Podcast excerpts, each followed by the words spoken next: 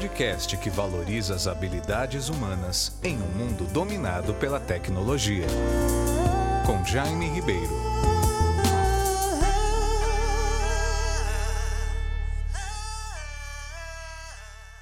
Olá, boa noite para quem está no Reino Unido, boa tarde para quem está no Brasil. Um alô também para os brasileiros que estão espalhados pelo mundo. Somos, somos quase 4 milhões de brasileiros que vivem em todos os continentes. É, a gente está aqui mais uma vez com uma live promovida pelo Conselho de Cidadania do Reino Unido. Eu sou jornalista voluntária do Conselho, meu nome é Marina Mazzoni. Hoje a gente vai conversar sobre a internet, os dilemas da rede, dessa rede que nos conecta, que nos faz acessar pessoas, ideias, projetos, mas que também tem um lado meio complexo, desafiador, que ainda está sendo compreendido por todos nós, de uma certa manipulação, de controle, de falta de privacidade, que tem trazido problemas complexos para os nossos relacionamentos. Então, a gente vai conversar sobre isso hoje. Antes de eu chamar o nosso convidado, vou agradecer os nossos parceiros, os parceiros do Conselho de Cidadania do Reino Unido, os apoiadores, falar que esta live ela é transmitida pelas redes sociais do Conselho de Cidadania do Reino Unido, o Facebook e o YouTube, e também pelo Facebook da revista Fama Magazine, que está nos apoiando também. E tem a Brasil na Mão e tantas outras mídias que sempre são nossas parceiras e nos apoiam. Eu vou chamar então. Ah, também tem o Speed Fast, nosso apoiador, que faz a transferência de dinheiro de envio de dinheiro para o Brasil e para outros países, vários países. Eu vou chamar agora, então, o nosso convidado, que é o Jaime Ribeiro. O Jaime é executivo e palestrante. Ele é autor do livro Empatia: Por que pessoas empáticas serão líderes do futuro? Ele tem pesquisado muito o protagonismo das habilidades humanas nesse mundo dominado pela tecnologia e é autor também do podcast Human Cast, que fala muito da questão da tecnologia e da nossa relação com ela. Então vamos ver o Jaime aparecendo aqui na tela para mim, para a gente conversar. Jaime. Olá, Marina, boa tarde ou boa noite já para o pessoal que está no Reino Unido e que está espalhado aí pelo Brasil. Estamos aqui de volta para falar novamente. Estamos juntos novamente para falar mais uma vez de um tema super relevante que tem um impacto incrível na saúde mental das pessoas, né? Então, é uma alegria estar aqui com vocês mais uma vez, em especial para a gente discutir um tema que está pegando fogo. Quem diria, Marina?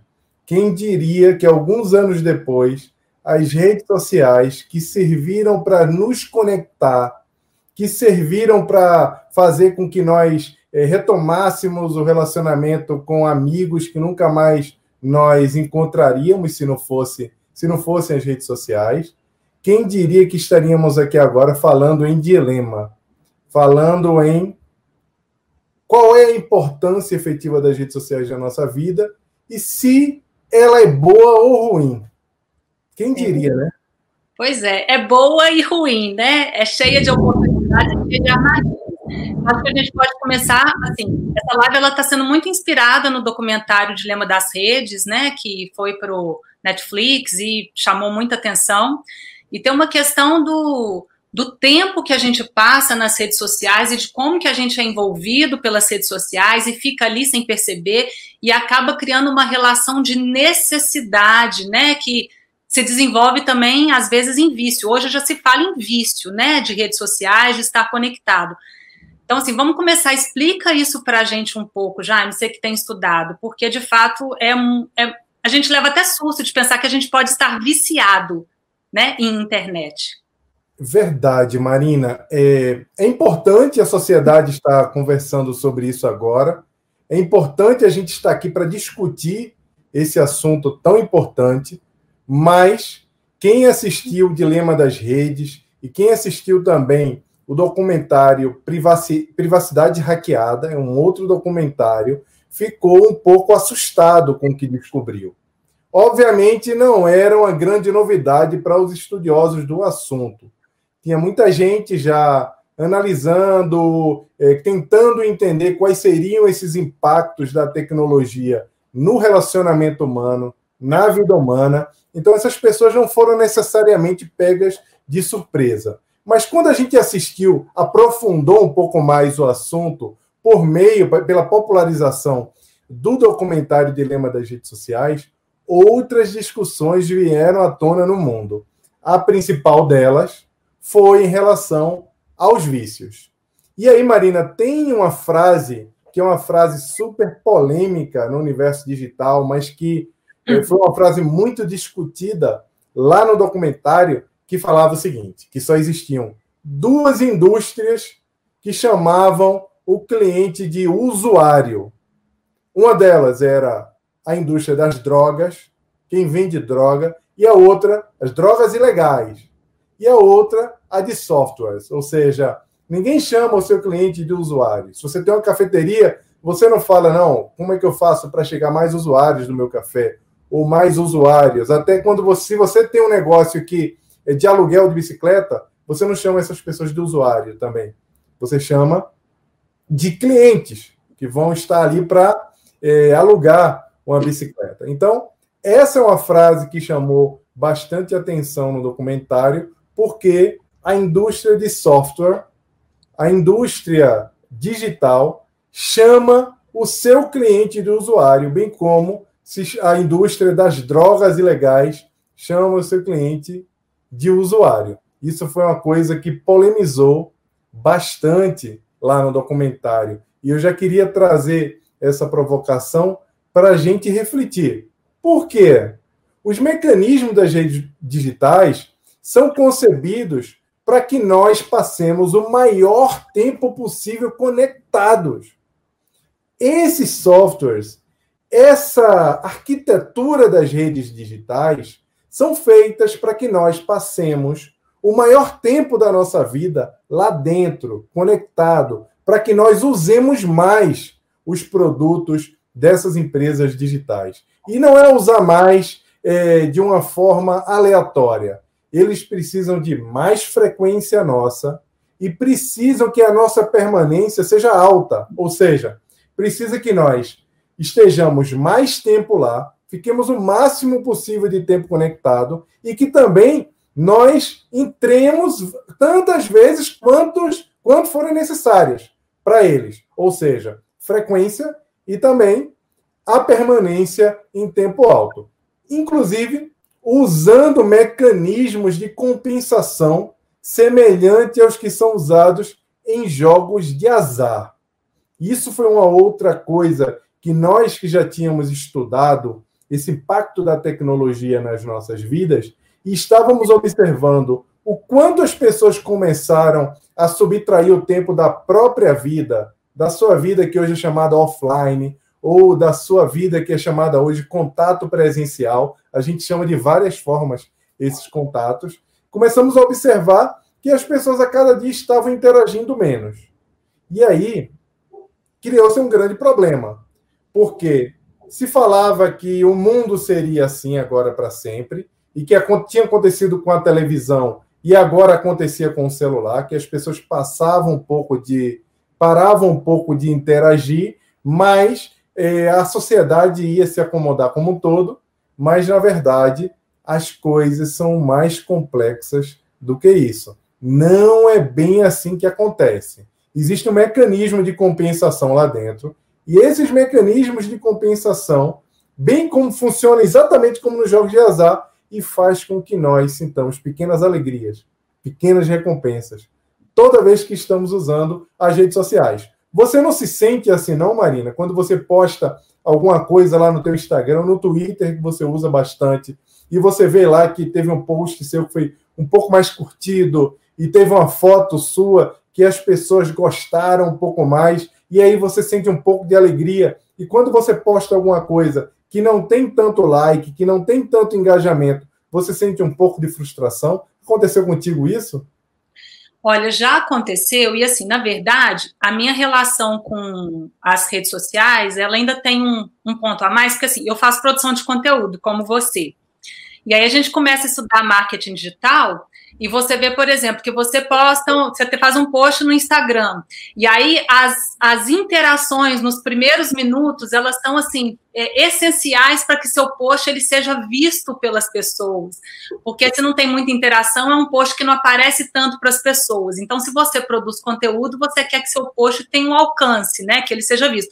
Então, eu já percebi, por exemplo, quando eu posto um conteúdo, eu fico, me sinto um pouco escrava daquela rede social, pelo menos pela primeira hora, porque eu fico de olho se vai ter alguma curtida, alguma mensagem para eu já imediatamente responder, gerar o que a gente chama de engajamento. E isso me incomoda bastante, Jaime, porque nesse sentido eu me sinto manipulada. Eu sei que eu estou jogando a regra do jogo, mas é uma regra do jogo completamente imposta a mim. E nesse sentido eu tô, eu tô, eu tô, eu tô, eu sei, eu conheço essa regra.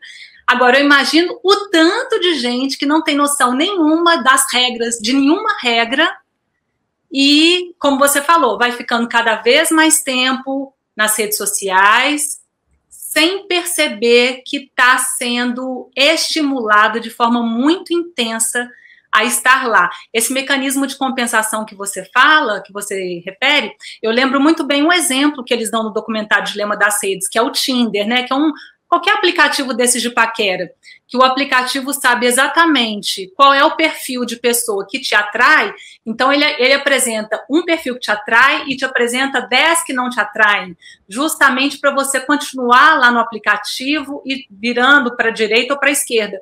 Porque se ele te apresentar na mesma hora todas as pessoas que te atraem, você faz o contato, marca encontro e você vai sair do aplicativo. Isso não é interessante para eles, como você mesmo disse, eles te querem lá.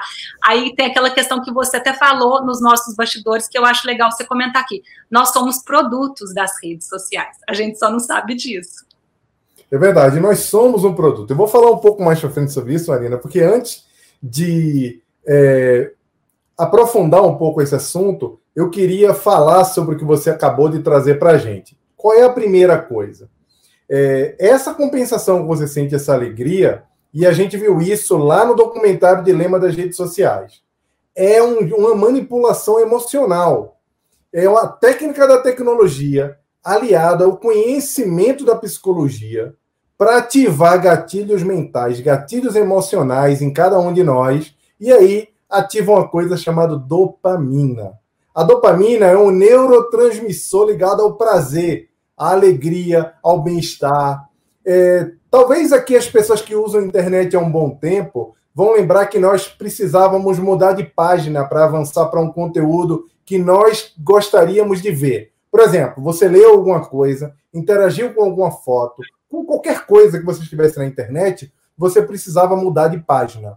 Mas a grande verdade é que depois que se criou um negócio chamado scroll infinito, que é scroll infinito, gente, é uma técnica que foi desenvolvida muito recentemente, não tem tantos anos, se não me falha a memória, não tem nem cinco anos, que é quanto mais você continua ali passando o dedo, passando o dedo, vai aparecendo conteúdo para você infinitamente. Não para de vir um conteúdo. Então você fica ali sem parar. Eu vi uma entrevista uma vez da pessoa que inventou o Scroll Infinito e ela falou que estava profundamente arrependida porque as pessoas continuavam fazendo e elas não conseguiam parar porque aquilo viciava. Vou dar um exemplo prático, né? Quando você tem Instagram, agora eu não estou no Instagram, por exemplo, depois eu falo até sobre isso mais para frente com vocês, mas eu não estou no Instagram. Mas quando eu estava no Instagram e eu fazia um post, eu tinha, sei lá, 16, 17 mil seguidores e toda vez que eu fazia um post, eu dava 2, 2 mil curtidas,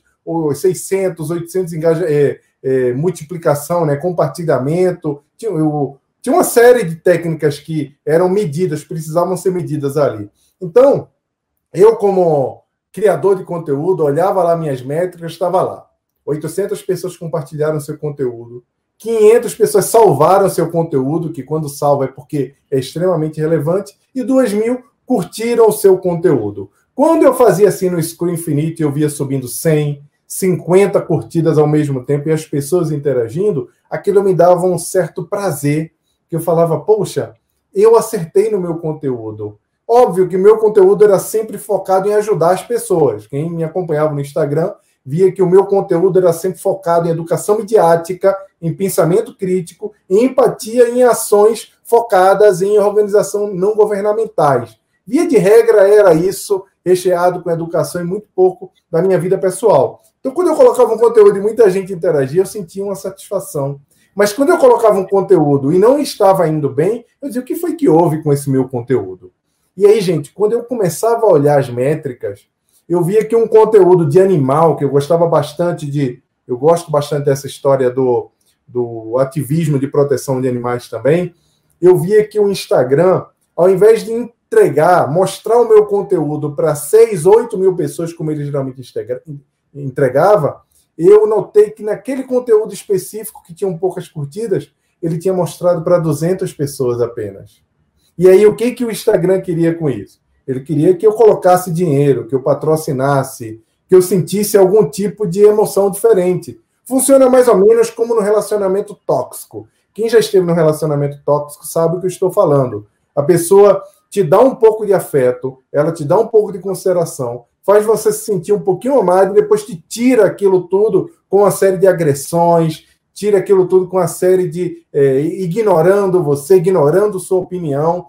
Então, quando ela volta a te dar uma atenção miserável, muitas vezes, você sente um prazer imenso em uma fração de amor que nenhuma pessoa ficaria satisfeita com aquela fração de amor, com aquele amor ínfimo, mas depois de sofrer tanto, de receber tanta carga negativa, quando chega uma carga positiva, você potencializa. Isso é também uma metodologia que os psicopatas usam para envolver as pessoas que estão mais fragilizadas, por meio da manipulação da dopamina. Esse tipo de manipulação acontece também, essas recompensas imediatas com curtidas, comentários, tudo isso é muito é detalhadamente estudado para fazer com que nós fiquemos viciados. Então, se você coloca. Eu tinha uma amiga que ela fazia muito post, é, ela vendia biquínis. Então, ela fazia muito post é, de biquíni. E aí, depois de um tempo, ela falou: Eu não vou trabalhar mais com isso, eu acho que eu estou expondo muito o meu corpo e vou começar a falar de outras coisas. Então ela começou a postar, sei lá, alguma comida, ou ela com a família, ou ela com o cachorro, ou algum cardzinho, aquele card com mensagens bacanas. E aí, quando ela via as curtidas dela saíam de 10 mil curtidas para 500, 400 curtidas. E aí ela parava, ela disse que já eu comecei a me sentir muito angustiada, porque eu via que as pessoas não estavam interessadas no meu conteúdo nem no que eu estava mostrando, estavam interessadas no que no meu corpo. Então eu me sentia compelida a meu post seguinte ser um post mais ousado. E isso virou um vício para mim, porque logo após eu fazer um post mais ousado na rede social, os, o número de curtidas aumentava muito e eu me sentia escrava daquilo, eu me sentia de alguma forma aprisionada a continuar mostrando o meu corpo. E isso, é, eu estou usando esse exemplo aqui da, do corpo, mas esse exemplo pode ser para qualquer outro tipo de coisa. Ou seja, eles sabem exatamente como manipular o nosso, as nossas emoções. E quando a gente fala eles, gente, não estamos aqui falando em uma pessoa, em uma instituição isolada. Estamos falando na dinâmica que acontece dentro das organizações digitais, dos da a forma como as empresas, as redes digitais funcionam.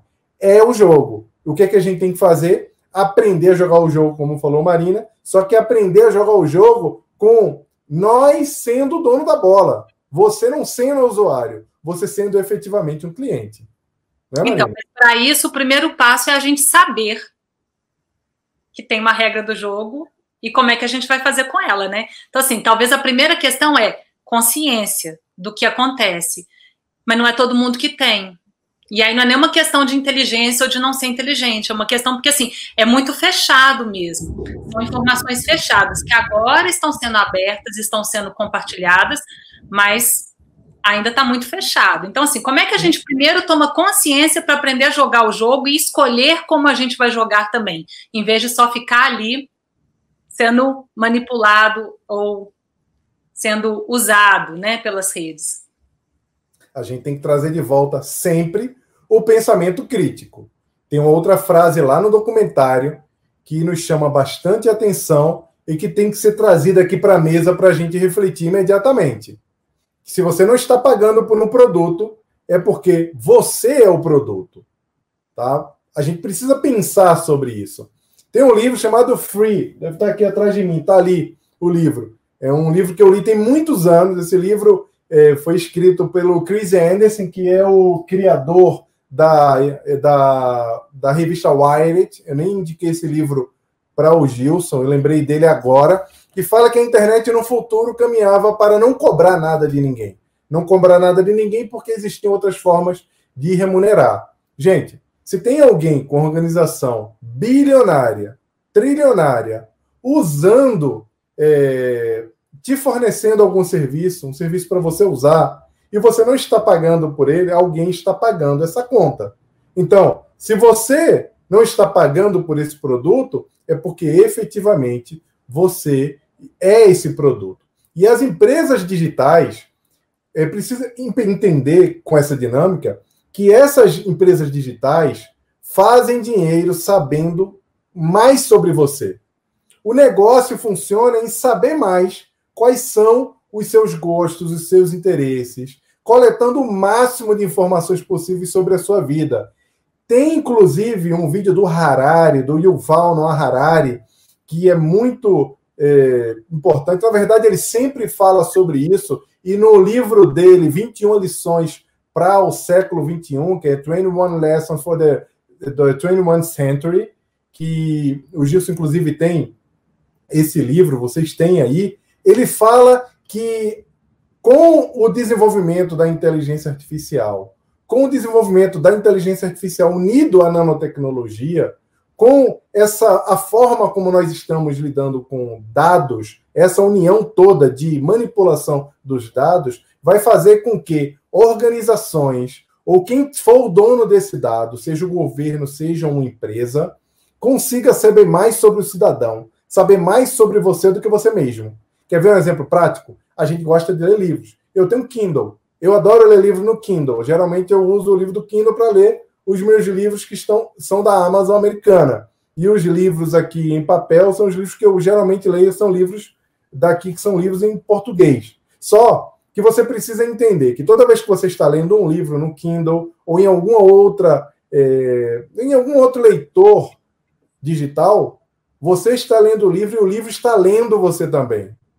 O livro sabe, ou quando eu digo livro, gente, eu estou botando aspas aqui, é, a Amazon, no caso do Kindle, sabe qual que é a página que você marcou, sabe a velocidade que você leu o livro, sabe qual foi a parte que mais te chamou a atenção que você voltou depois, que você fez highlight. Ou seja, você está lendo o livro, mas o livro também está lendo você. De forma que fica muito mais fácil para a Amazon fazer é, indicações de livros que você poderia gostar por meio dessa leitura do teu gosto. Ora, a gente acha que eles só usam o que você vem comprando no teu histórico de compra. A manipulação ou a informação ou a utilização de dados por histórico de compras é um negócio muito antigo. Em 2005, um pouco depois de 2007, 2008, o supermercado Zona Sul, no Rio de Janeiro, fazia já esse tipo de coisa. Ele tinha um clube que era chamado, o clube lá, é, eu não lembro agora, era o Zona Sul, cliente Zona Sul, e aí tinha um chaveirinho que você colocava o teu CPF e ele ia mapeando tudo que você estava comprando. Geraldo Camargo, que é meu amigo que está aqui assistindo agora, ele deve lembrar muito bem o quanto isso revolucionou a forma como o Zona Sul entendia é, o comportamento de cada consumidor, o comportamento de cada consumidor que pisava na loja e com isso poderia fazer compras, oferecer é, várias coisas para aquele consumidor. Então, essa manipulação sobre história de compra sempre existiu. O que é novo agora é usar o que se sabe sobre você para modificar o teu comportamento. Não é só te oferecer o que você pode comprar, é fazer com que você não consiga resistir a uma indicação de compra, porque eles já sabem tanto sobre você que são capazes de fazer é, indicações muito sofisticadas sobre o teu comportamento de compra. E isso, Marina, isso traz uma outra coisa que vem sendo muito discutida pelos especialistas, inclusive eu queria indicar um livro para você chamado Capitalismo de Vigilância. Não tem aqui no Brasil em português ainda, mas nos Estados Unidos já tem, já tem também no Reino Unido, que é da pesquisadora Shoshana Zuboff, que é um livro que fala sobre a forma como nós somos vigiados para, por meio dessa vigília, por meio dessa da forma como entendem o nosso comportamento, nos oferecerem até manipularem a forma como nós pensamos. Pois é, e aí essa questão da compra que você está falando, mencionando, o que eu acho interessante é o seguinte: é, é, um mecanismo, como você disse, muito sofisticado de te estimular a compra e, não, e eles sabem também em que momento você está mais vulnerável a fazer essa compra. Né? Porque assim, é, a, a, sofisticação ela chega nesse nível. É quase uma leitura também emocional da gente, né? De saber uhum. em que momento eu estou mais propícia a querer comprar aquilo, em que momento eu estaria mais resistente. Isso é Quer muito que... complexo, Jaime. Quer que eu dê um exemplo, Marina, disso aí? É. Um exemplo bem prático, tá, gente? Para vocês entenderem o tamanho do negócio. Você é um cliente que compra shampoos numa rede de drogarias. E você compra sempre aquela marca de shampoo que é muito cheirosa. Tem shampoo que é maravilhoso, muito cheiroso. E aí você é uma mulher que compra sempre shampoo cheiroso, compra sempre condicionador, compra máscara, compra aquelas coisas todas que minha esposa adora é, usar, que eu não sei o nome de nenhum. Eu passei muito tempo usando um no lugar do outro e uns três já. Ela separou nos potinhos, mas eu usava um no lugar do outro. Eu sou terrível com usar esse tipo de coisa. Mas, se você é um cliente que fica comprando na farmácia, no mercado online ou em qualquer outro lugar, usando sempre aquele shampoo, e de repente você para de usar um shampoo com um cheiro muito forte e começa a caçar ou a procurar por shampoo é, sem cheiro, por shampoo que não tem nenhum odor, Opa, o algoritmo pode pensar e dizer: peraí, a Marina parou de comprar shampoo cheiroso que ela compra há cinco anos. Isso quer dizer que, muito provavelmente, ela está grávida. Então, ela vai levar o shampoo dela, mas eu vou turbiná-la aqui com tudo que está relacionado à gestação e a bebê. Ou seja, eles chegam nesse nível de prediction machine, né, que é de predição é, de comportamento do consumidor. É assustador, né? É assustador. Até no documentário fala, né, que o, os algoritmos sabiam que a menina estava grávida muito antes dela saber e do pai saber também, né? Não tinha é nem a confirmação. Agora, por exemplo, no WhatsApp, Jaime, porque eu acho que o WhatsApp ele é tão popularizado, ele é tão difundido, né? Às vezes eu, eu ainda acho que as pessoas têm uma impressão que o WhatsApp ele é bem privativo, ele é bem assim individual, quase uma conversa tete a tete, face a face. Mas é uma rede social também que gera dados. É, muita gente acha que está numa conversa privada. Ah, não, tudo bem, a conversa é criptografada, não há problema. Pessoal, é tudo coletado por uma, por uma ou duas empresas. Se você olhar os aplicativos que você tem, que você mais usa no seu dia a dia, via de regra, esses aplicativos são de três empresas no máximo. E eles são conectados entre si.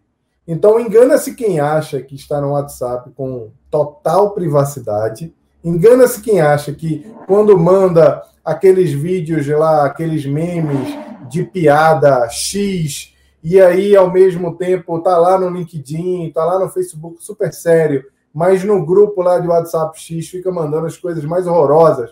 Por exemplo, tem um comportamento racista ou xenofóbico ou um comportamento é, machista dentro de um grupo de WhatsApp. E aí, na empresa, nos posts, na forma como se comporta em redes sociais que são mais abertas, se comporta de uma forma diferente, se comporta de uma forma mais séria e acha que os algoritmos não captam efetivamente o que você é. A verdade é que os algoritmos fazem exatamente o que eles fazem, é exatamente cruzar todas essas informações. Então, aquele vídeo de gatinho que você viu, aquele vídeo bonitinho que você compartilhou, aquele vídeo lá do filho do seu amigo que ele postou, que você ficou muito tempo olhando, pode indicar que você quer ter filho, pode indicar que você tem inveja do seu, filho, seu amigo que ele está brincando com o filho, pode indicar que você achou alguma coisa estranha. E se você repete muito aquele comportamento, a máquina, o algoritmo é capaz de fazer algumas previsões em relação ao seu comportamento. E que, o que, que isso quer dizer? Isso quer dizer que os anúncios, já que você é o produto, já que você não é o cliente, existe alguém que está pagando por isso, alguém que é efetivamente o cliente. No caso, quem são os clientes são as empresas que pagam pelos anúncios. E aí essas empresas que pagam por esses anúncios, elas pagam caro para poder saber pessoas que gostam de amigos que têm filhos, que compartilham vídeo de gatinhos, que ficam no grupo de WhatsApp é, mandando meme para todo mundo e que adora compartilhar epístolas de Paulo, por exemplo, ou seja, uma pessoa que tem uma anotação ou que tem um viés religioso é, cristão. Então, toda essa mescla dá um perfil que eles chamam de lookalike, dá um perfil de pessoas, um perfil de usuários que são mais propensos a consumir um tipo de conteúdo. É assim que funciona. Jaime, e acho que isso tem um impacto muito assustador no que a gente chama de informação. Porque a gente, às vezes, quando vai num site de busca e você pesquisa uma informação, por exemplo, é, vacina para Covid, a gente tem a, a, a, gente tem a impressão de que os resultados que aparecem para mim vão ser os mesmos resultados que vão aparecer para você e para todo mundo. Então, todo mundo tem acesso às mesmas informações. E agora a gente sabe que não, as informações, os resultados aparecem de acordo com essas informações do cliente, do usuário. Isso é muito louco, isso é muito isso é muito desafiador porque o conceito de informação e do que é verdade, do que não é verdade, a gente acaba acreditando que aquilo é verdade e pode não ser. Você fala assim, poxa, mas se eu pesquisei aquilo lá, deu um Google e saiu aquilo, aquilo é verdade. Não necessariamente, porque você é. pode fazer parte desse grupo de pessoas que acessam o que também hoje a gente chama de fake news. Conta um pouquinho para a gente, porque eu acho que nesse campo da informação ele tem sido bastante obscuro e desafiador. Tá, Marina, porque a grande questão é muito mais ética, é muito mais uma questão de ética do que tecnológica. A gente se engana bastante achando que o problema é a tecnologia, é a demonização da tecnologia. Tem um livro chamado Like War, esse livro, inclusive, está aqui atrás de mim também. No amarelo. Né? É um livro amarelo chamado Like War, de dois autores, o Cinder e o Brooking, que fala os perigos que as redes sociais podem trazer para a sociedade constituída. Exemplo, nós temos casos, indícios fortíssimos de que na época do Brexit, na época da eleição de 2016 dos Estados Unidos, houve manipulação da opinião pública para que pessoas votassem de uma determinada forma. Isso foi amplamente divulgado, isso já foi julgado, não é novidade para ninguém como as redes sociais foram utilizadas foram vendidas informações das pessoas para que as pessoas, para que é, quem estava contratando aquele serviço pudesse alcançar pessoas que tinham uma intenção diferente ou intenção igual a quem estava pagando. Quem tinha intenção diferente era para poder, não para converter, mas para desinformar. Por exemplo, fazer com que a pessoa não vá votar porque a zona eleitoral estava fechada, quando na verdade não estava fechada, fazendo com que a pessoa não fosse votar. Ou pegando uma fake news, uma desinformação muito severa, como foi o caso no Brexit, passar uma, uma, uma fake news como uma grande verdade e fazer com que a maioria da população acreditasse naquilo ali. Então, o Like War fala bastante sobre isso, traz os perigos que a nossa sociedade pode correr se nós não entendermos como funcionam as, as redes sociais. Esse que é o grande problema, sabe, Marina, que você falou, é como a gente pode entender, porque via de regra a gente minimiza muito as grandes questões. Enquanto a gente está preocupado é, com coisas corriqueiras do nosso dia a dia, enquanto nós nos esquivamos de falar de política, de falar de sociedade, com medo de polarização, de uma série de coisas, o nosso futuro está sendo decidido por pessoas que estão fazendo uso desse tipo de coisa. Então a gente precisa discutir, cobrar, a sociedade precisa discutir amplamente tudo isso. Porque quem é o dono das minhas informações? Quem é o dono dos meus dados? Deveria ser eu. Deveria ser alguém que eu, que eu confio. Você não entrega os teus segredos, você não entrega a sua individualidade para quem você não confia. Efetivamente, por quê? Porque isso pode ser usado contra você. E o pior, por isso que é uma questão ética, que quanto menos você sabe sobre o que se faz com os teus dados, mais frágil você fica como ser humano. Porque, aí volta lá atrás, fala porque nós somos manipulados por meio de mecanismos sofisticados que atuam na nossa dopamina, atuam fazendo com que nós nos sintamos dentro de um jogo, de um jogo e é muito importante que nós consigamos assumir o controle. Porque você imagina, se todos os nossos dados, se os dados de milhões de pessoas caem na mão de regimes autoritários. Vou dar um exemplo prático aqui, que o Harari outro dia estava dando esse exemplo. É, imagina na época lá de Stalin, que foi um ditador sanguinário, controlador e etc., é, bastante estudado pela história. Na época dele, ele podia, ele podia colocar KGB para vigiar alguns cidadãos. Ele podia colocar, enquanto ele estivesse fazendo um comício, ele podia colocar também alguns policiais da KGB para entender se tinha alguém ali que estava revoltando, falando mal, se tem alguém xingando ele. Mas ele não podia observar todos os cidadãos ao mesmo tempo. Pior, ele não podia, naquela época, saber o que cada cidadão estava sentindo, o que estava falando. Hoje, o Stalin do século XXI ou os regimes autoritários do nosso século têm um poder muito maior, por isso que precisa ser controlada a forma como se lida com os dados. Porque qualquer governo autoritário hoje pode ter acesso a todas as informações de cada cidadão. Inclusive, pode saber das nossas reações por meio dos grupos de WhatsApp. Daqui a pouco, a leitura, sabe a leitura facial que está sendo feita na China, na rua, que tentou se colocar na Europa também está maior polêmica, se aquilo ali vira alguma coisa é, é, default né, para todo mundo, as pessoas vão começar a ler o nosso rosto. Hoje em dia, quando você quer entrar em algum lugar, para entrar aí no metrô de Londres, para entrar lá, você precisa medir a temperatura. É muito importante para a gente que esse tipo de controle seja feito agora, porque esse controle nos ajuda a combater uma pandemia.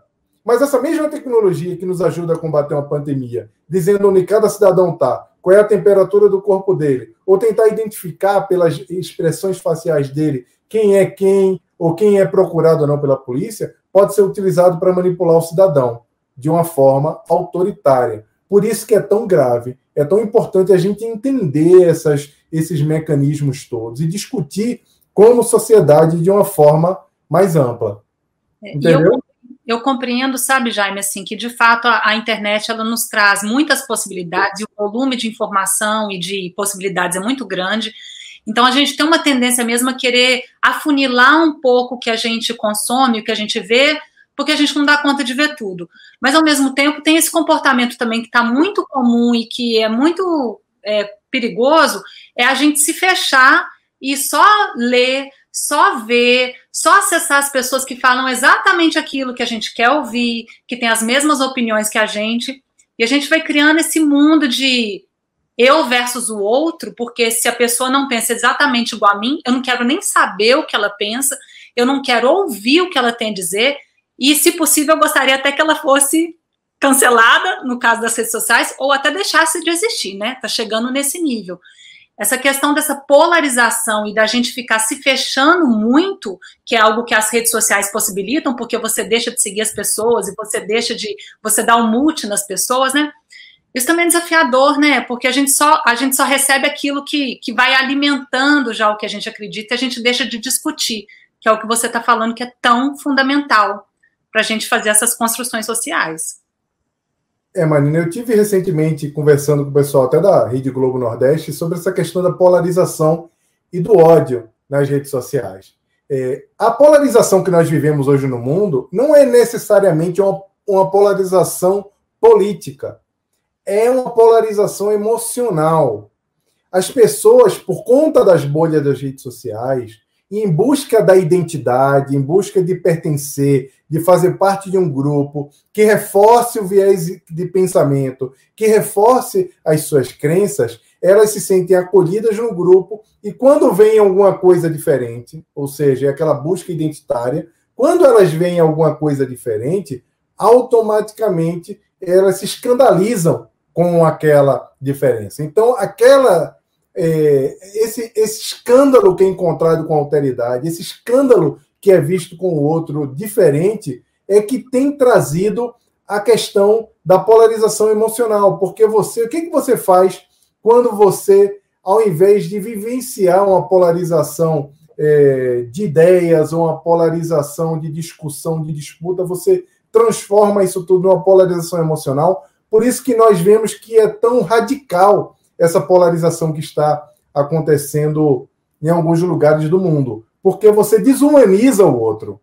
Você abre mão de tratar o outro com respeito porque o outro não pensa igual a você. Por não pensar igual a você, por não ser igual a você, por você já fazer parte de um grupo que você acha que é um grupo muito grande, que todos pensam igual a você por conta das bolhas das redes sociais, você passa a olhar para o outro que não é igual a você como desumano. E essa suposta perda da distância entre as pessoas, que é proporcionada pelas interações digitais, nos desobriga, provoca na gente a desobrigação da polidez. Tenho estudado bastante sobre essa questão das virtudes na perspectiva da filosofia. E a polidez é a primeira de todas as virtudes. Sem ela, o ser humano não é capaz de se tornar um indivíduo moralmente pleno. Inclusive, Kant dizia que a polidez é anterior à moral. E a polidez, só por meio da polidez que você se permite ser um ser humano normal. Então, quando você usa desumanização como uma desculpa para que o outro é, não receba a tua polidez, para que o outro não receba a forma como você deve tratá-lo como respeito, você também se desobriga moralmente. Porque você pensa, se você não precisa mais tratar o outro bem, se você não precisa mais ser polido com o outro, que é a primeira de todas as virtudes, que pressupõe que antes de você ser moralmente correto com as pessoas, você ser um indivíduo bom, você primeiro tem que tratar as pessoas com respeito. Então, quando você desumaniza alguém, você automaticamente perde essa tua exigência, essa tua necessidade de tratar o outro como humano. Então, a polidez também vai embora e aí você começa a tratar quem é diferente de você sem nenhuma educação, já que a educação, já que a obrigação moral se encerrou. Não é, não há nenhuma razão para fingir qualquer moralidade contra quem você transformou em desumano. E quando você abre mão da polidez, sem essa polidez, sem praticar os princípios básicos da educação, você se animaliza. O homem se animaliza e perde toda e qualquer capacidade de se relacionar civilizadamente com o diferente, com o outro. Isso causa polarização, a perda da polidez pela proximidade das falsa das mídias digitais, você desumanizando o outro e você perdendo todo e qualquer compromisso de lidar com o outro de uma forma respeitosa. Isso é muito sério, isso é muito grave, e é isso que tem feito com que as pessoas se ataquem, se cancelem nas redes sociais. É essa desobrigação de ser bom, de ser polido, porque eu me desobrigo disso tudo porque o outro não é humano. Então, se não pensa igual a mim, ele não merece minha moral, nem muito menos meu respeito. E essa é a grande questão.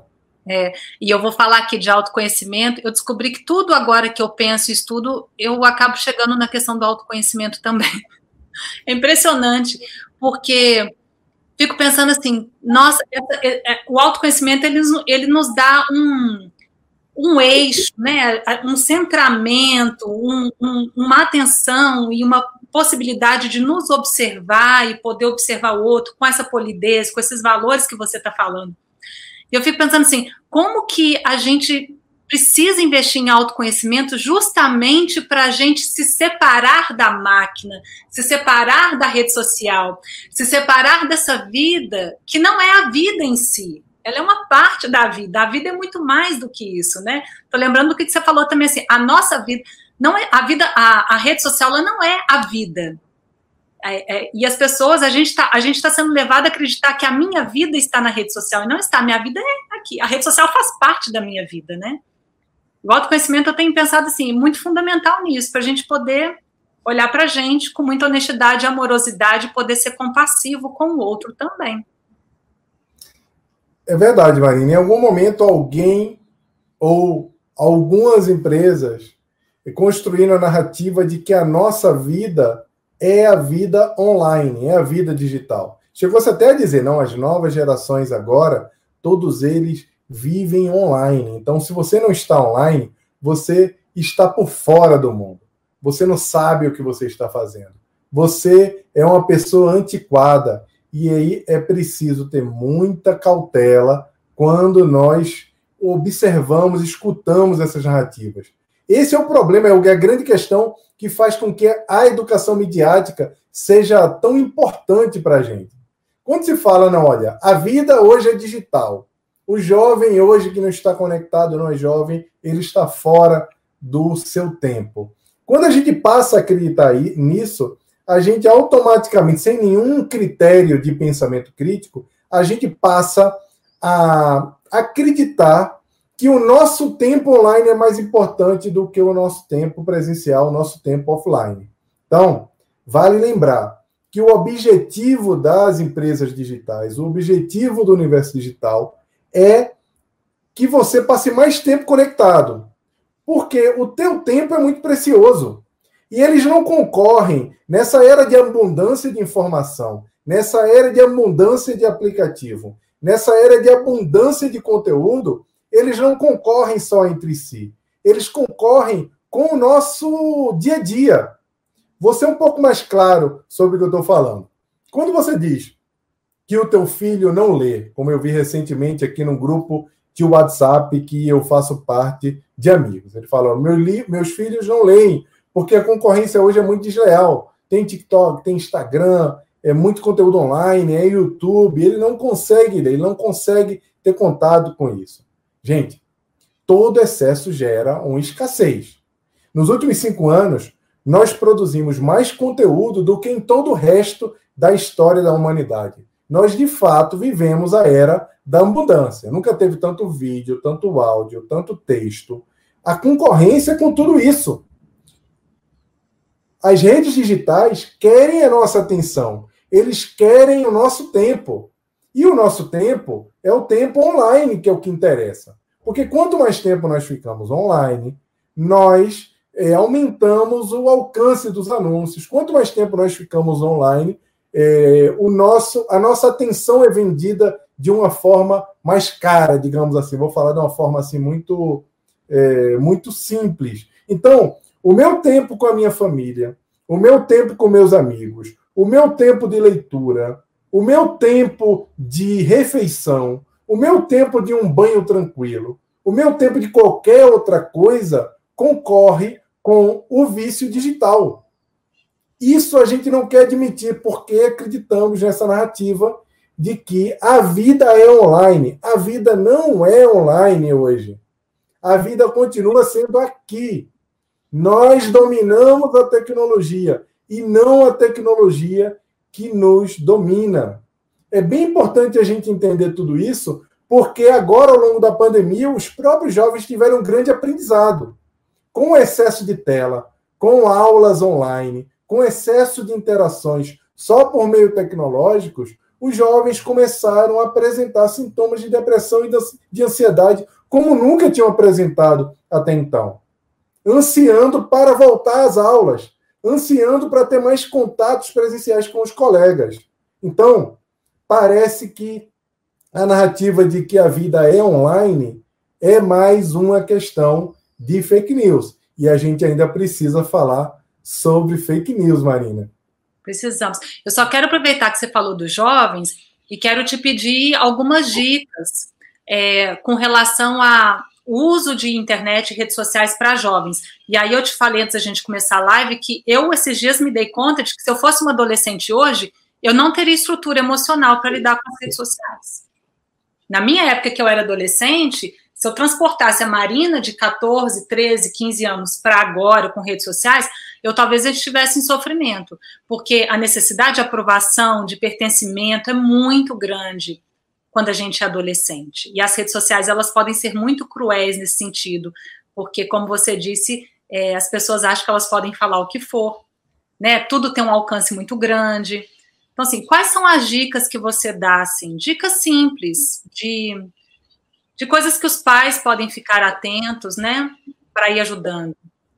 Marina, a coisa mais importante hoje, uma das coisas, uma das coisas mais importantes hoje no mundo chama-se educação midiática. Ninguém pode pretender ou acreditar que vai conseguir tirar um jovem das redes sociais, tirar um jovem das conexões digitais que existem hoje. Isso não faz o mínimo sentido. Até porque boa parte da educação hoje tem chegado por meios digitais. para boa parte da população também. Então, a primeira coisa que você tem que entender é reconhecer que existe um problema. Existe um problema. Quando você reconhece que existe um problema e tem a segurança de que existe esse problema, você consegue atuar. Por que eu estou falando de segurança? Porque os pais, como não são, não é ainda uma geração de nativos digitais, eles ficam muito confusos, achando que é, é uma questão geracional mesmo, não tem problema nenhum dos jovens ficarem o tempo todo, ao invés de almoçando ou jantando com a família, ficar lá almoçando e jantando com o celular. Vai para a casa da avó, mas não aproveita o momento com os familiares. Não vai para a rua para brincar com os colegas. Não interage e não se interessa é, por outros por outros jovens. Acha que isso é tudo normal, que tudo vai ser resolvido ali no campo digital. E isso não é verdade. A vida não mudou. Se você olhar para trás hoje, se eu olhar hoje para trás e me imaginar com 15, 16 anos, usando redes sociais como as crianças, os jovens usam hoje, eu hoje estaria muito arrependido, porque eu ia ver que muita coisa que eu vivi naquela época eu não teria vivido. Muita gente que eu conheci, muita interação, muita coisa importante que aconteceu na minha formação como indivíduo não teria acontecido. Ou seja, provavelmente eu estaria, eu teria 30% das minhas recordações apagadas por é, recordações, digamos, de recordações digitais que são recordações que não são tão tangíveis, são recordações líquidas, como dizia Bauman. São situações líquidas que efetivamente não contribuiriam tanto para o meu futuro. Então, o que, que eu aconselho? Primeiro, é reconhecer que existe um problema. Segundo, é impor regras e ter momento offline na família. É impor regras mesmo. Não vai não vai para o quarto com o celular. Não vai jantar, não vai almoçar com o celular. Tem tempo para usar o celular. E o pior de tudo, tem idade para usar o celular. Tem pai que cede à pressão de ver que os amigos das crianças, com 10 anos, com 9 anos, com 8 anos, com 7 anos, com 11 anos, tem celular na escola e acha que tem que dar um celular também para criança. Isso está errado. Criança de 11 anos não tem que estar jogando no celular. E quando eu falo jogando, eu estou usando aqui o termo de jogo é, viciante mesmo. Porque você vai viciando o jovem, a criança, com aqueles recursos. Porque as empresas digitais vão notificá-lo, vão, vão tagueá-los em fotos, vão fazer de tudo para que a audiência deles seja uma audiência que esteja ali permanente. E aí cria-se um outro problema também, porque você vai tentar convencer o teu filho sobre isso, ele não vai se convencer. As crianças e os adolescentes ainda não têm uma construção completa sobre a essa, esse, o dilema do ético, do bom, do mal, o que, que tem que ser feito, o que, que é desperdício de tempo, eles não têm capacidade de tomar essa decisão. Os pais precisam, precisam ajudá-los. E no futuro, tudo muda. Tem que ter um tempo para estar online, tem que supervisionar o que está fazendo online, porque vários indícios apontam, inclusive se mostra no documentário, que depois que houve a popularização do smartphone, o suicídio, os tran transtornos de ansiedade entre adolescentes e pré-adolescentes subiu assustadoramente. Então, se você é pai, se você ama, não precisa amar dando celular, não. Ame dando educação, que é mais importante. Vamos falar então de fake news, porque eu acho que nós já está indo para o final, que aliás é um nome interessantíssimo, né? Porque, como diz o Redes Cordiais, se é notícia, não é mentira. Se é mentira, não é notícia. Mas vamos lá. Fake news. Marina, é, fake news não é uma novidade, né? Fake news. As fake news sempre existiram na história da humanidade. Todo mundo pensa que fake news é alguma coisa que foi trazida pela internet. Quando eu estava em 2018 em Chicago, a escola só falava em fake news, nos perigos da fake news. E eu ficava impressionado, acho que era 2017 para 2018, ficava impressionado como eles davam tanta importância àquilo, e aqui no Brasil nós ainda estávamos tentando entender efetivamente o que, que estava acontecendo. Eles estavam, eles estavam vivenciando o período pós-eleição de Donald Trump nos Estados Unidos estavam muito é, reticentes em relação a essa discussão das redes sociais. Só que fake news não foi inventado pela, pela internet e muito menos a forma como as pessoas se engajam com fake news, a forma como as pessoas gostam de conteúdo sensacionalista não foi inventado pelas redes sociais, muito menos pelas novas tecnologias. Só para você ter uma ideia, quando houve a revolução da imprensa no século XV, no século XVIII, quando os livros se popularizaram, os best-sellers da época não eram livros de cientistas como Copérnico ou Galileu Galilei.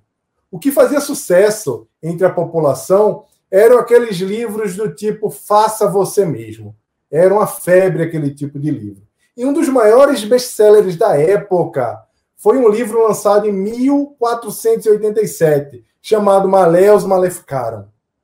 Esse livro ensinava as pessoas a identificar, caçar e exterminar bruxas.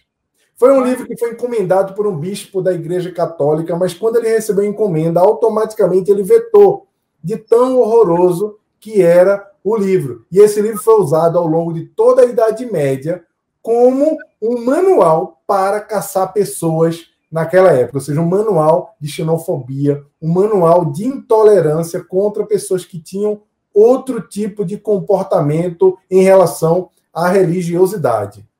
Ao longo da peste negra, que é um outro período da humanidade que teve muita fake news, houve uma teoria da conspiração que atribuiu aos judeus a disseminação dessa doença, da peste negra. E isso desencadeou no mundo uma onda de xenofobia, de caça aos judeus. E muitas pessoas morreram naquela ocasião, por conta de uma teoria da conspiração. Olha, passou-se muito tempo desde então. E hoje, ao longo da Covid-19, nós vemos muita gente repetindo que a culpa da doença é dos chineses que um grupo de bilionários chineses se reuniram no laboratório e decidiram criar esse vídeo, esse vírus, para poder dominar o mundo. Imagina se nós não tivéssemos informação como nós temos hoje. É claro que essa onda de xenofobia que acontece hoje não trouxe mortes, como no século XIV. Mas o impacto desse tipo de violência não é mais apenas contra a morte, a perseguição não é mais uma perseguição só física. As consequências são consequências muito diferentes. São as consequências políticas, econômicas, emocionais, inclusive uma consequência que é muito ruim para a humanidade, que afeta a capacidade dos povos de cooperarem entre si. Isso é terrível, porque a cooperação é uma prerrogativa cada vez mais presente numa sociedade é, que é tão interligada como a nossa. Né?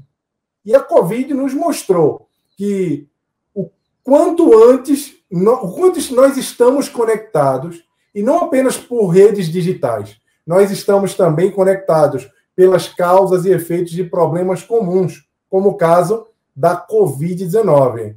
E não é o ódio ou a demonização do outro, de outro povo, de quem é diferente, que vai resolver problemas graves como esse que nós estamos enfrentando agora.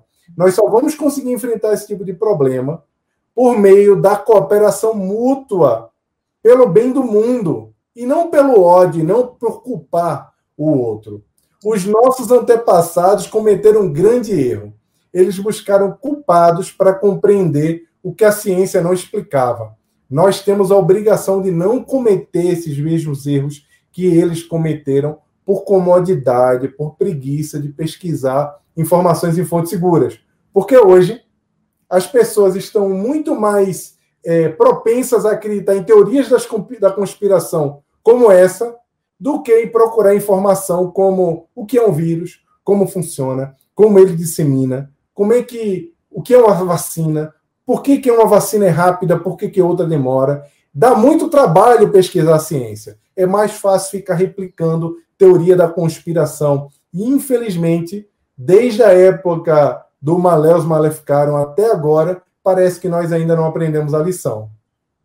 E é, e é, bem sofisticado, né, Jaime? Porque, assim, é um áudio de WhatsApp de algum médico que ninguém nunca ouviu falar, mas que aí se identifica como médico, falando de uma informação importante, revelando algo que a mídia não quer mostrar, mas que os médicos estão sabendo.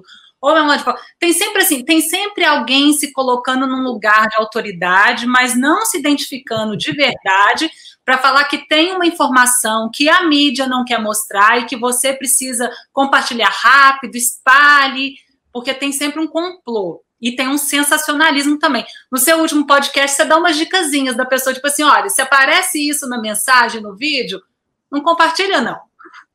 Exato. Eu fiz um podcast lá no Humancast só sobre eleições. E tem várias coisas que podem ser olhadas e para identificar o que é uma fake news.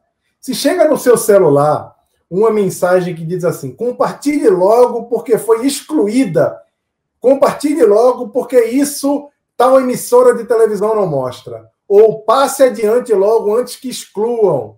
Ou alguma frase de efeito assim, como se você tivesse um grande segredo e que você precisasse é, salvar a humanidade. O que está por trás disso aí, gente?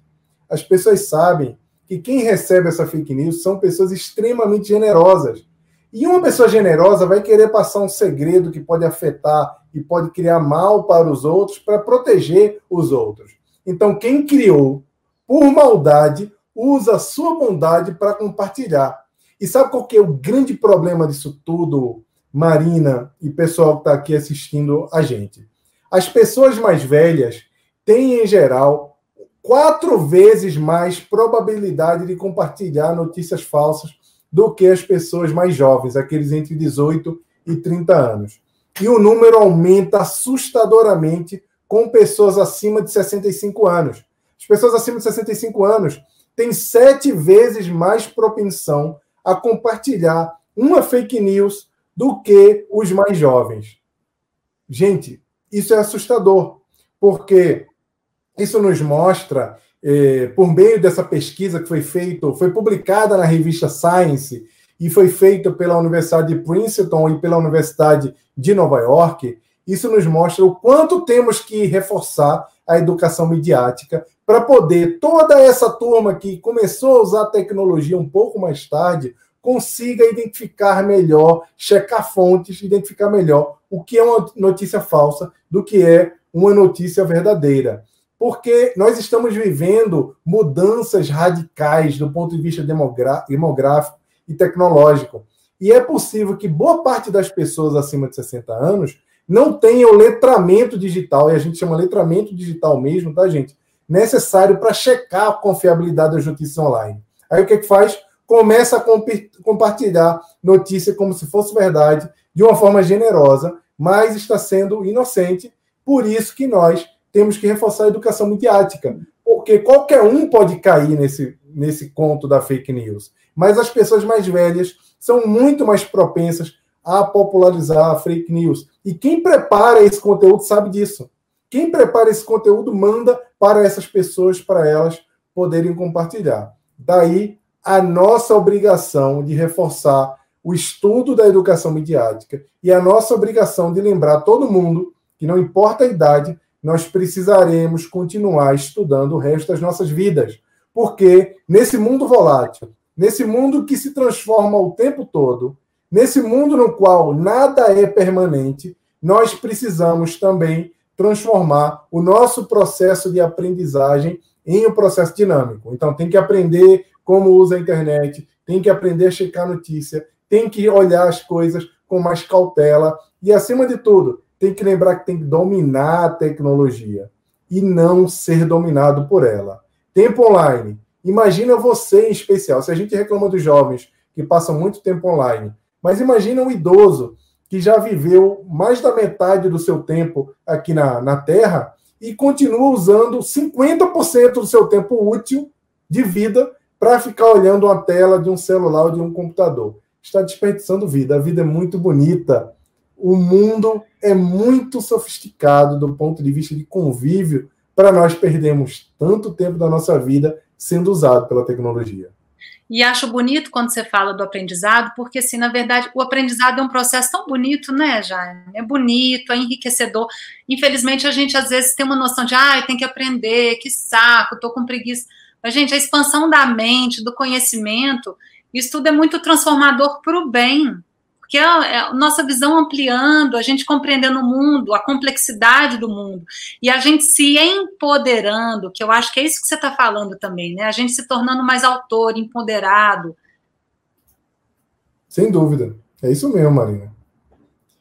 Temos um grande trabalho pela frente. Esse trabalho está todo focado na educação e na nossa percepção sobre o comportamento que temos que ter nesse mundo, que é um mundo híbrido também. É um mundo que nós vamos precisar conviver usando a tecnologia, mas necessariamente nós não precisamos nos tornar escravos da tecnologia. Essa que é a grande questão. É isso que a gente tem que trazer para a roda de conversa. É. E tem uma questão assim, eu não sou uma, eu não sou uma pesquisadora, mas eu já li é, que as redes sociais, as telas, né, no geral, elas têm estímulos visuais muito rápidos. Então, nosso cérebro ele vai sendo acostumado a receber muitos estímulos ao mesmo tempo. E a vida real, ela não tem tantos estímulos ao mesmo tempo. A vida real, ela tem um tempo diferente desse tanto de estímulo das telas. Aí a gente começa a achar a vida real meio chata, meio entediada, vai ficando ansioso, impaciente. Então, assim, eu estou falando isso para a gente entender assim, que existem reações químicas também, né? Não é que a gente vai deixar de usar as redes sociais, não vai deixar de usar as telas, mas a gente entende assim que de fato tem questões biológicas, químicas, e por isso que todos esses cuidados que você está numerando, levantando, são tão importantes, porque senão vai ficando insustentável mesmo estar tá no mundo real. É verdade, Marina. A gente precisa. É um momento de reflexão, de assimilar o conteúdo eu gostaria até de pedir para quem assistiu, se gostou do conteúdo, achou relevante, multiplique, porque muita gente precisa saber disso.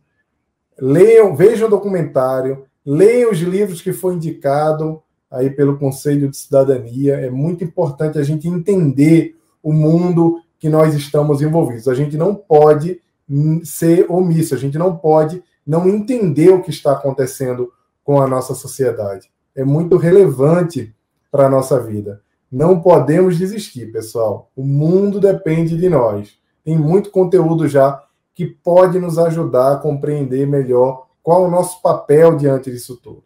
É muito importante.